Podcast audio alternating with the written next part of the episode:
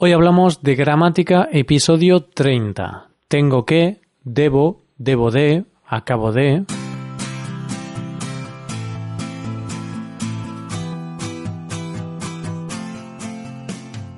Bienvenido a Hoy Hablamos de Gramática, el podcast para aprender gramática del español cada semana. Ya lo sabes, publicamos nuestro podcast cada miércoles. Puedes escucharlo en iTunes, en Android o en nuestra página web. Recuerda que en nuestra web puedes revisar la transcripción, hacer ejercicios con soluciones y disfrutar de atención personalizada por email. Estas ventajas están disponibles para los suscriptores premium. Hazte suscriptor premium en hoyhablamos.com. Hola a todos, ¿cómo va eso? ¿Qué tal todo? Hoy es miércoles, hoy volvemos con más gramática. Para este episodio tengo un tema muy útil, las perífrasis verbales que es un tipo de construcción sintáctica que consiste en dos verbos, un verbo auxiliar que aporta significado al otro verbo, que sería el verbo principal. Hoy hablamos de las perífrasis verbales.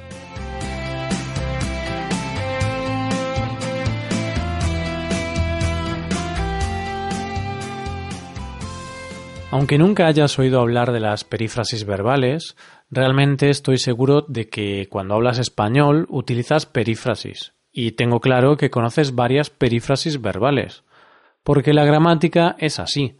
Todo tiene nombres complicados, complejos, pero luego lo importante es saber las cosas. No es tan importante saber el nombre. Pues eso, como te he dicho en la introducción de este episodio, una perífrasis verbal es una construcción sintáctica formada por dos verbos. Un verbo es el auxiliar y sirve para aportar un sentido concreto a la perífrasis.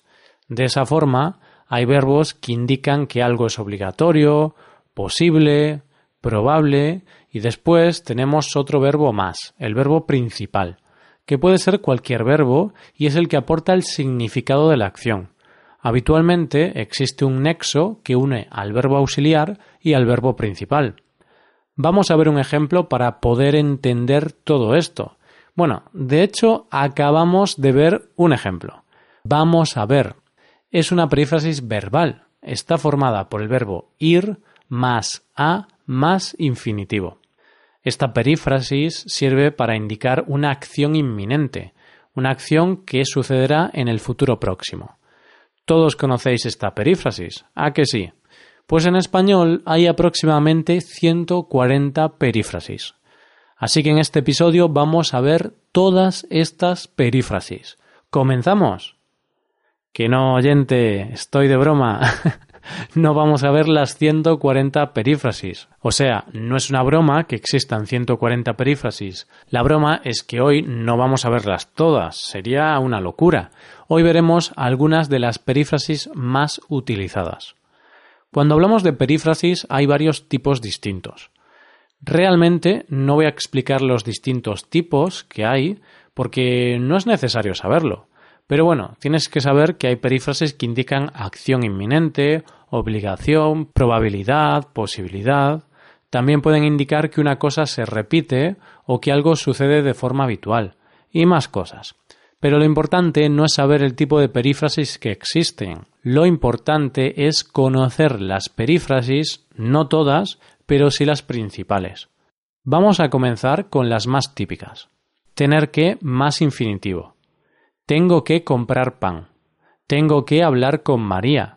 Esto significa que es algo necesario y obligatorio. Es importante u obligatorio que haga eso. Deber más infinitivo. Debo comprar pan. Debo hablar con María. Es lo mismo que tener que. Es una perífrasis de obligación. La usamos para hablar de lo que estamos obligados a hacer. Deber de más infinitivo. Llega tarde. Debió de quedarse dormido. Debo de estar enfermo porque no me siento bien. Cuidado con esta. Es muy parecida a la anterior, pero es completamente distinta. Cuando decimos debo de, significa quizá, significa que algo es probable o que estoy haciendo una suposición. Por ejemplo, las anteriores frases podrían ser llega tarde, quizá se quedó dormido o quizá estoy enfermo porque no me siento bien. Es muy común confundir la perífrasis de deber más infinitivo con la de deber de más infinitivo. Muchos nativos cometen este error incluso yo a veces, cuando hablo rápido, puedo cometer el desliz de confundirlas, porque tan solo la preposición de las diferencia.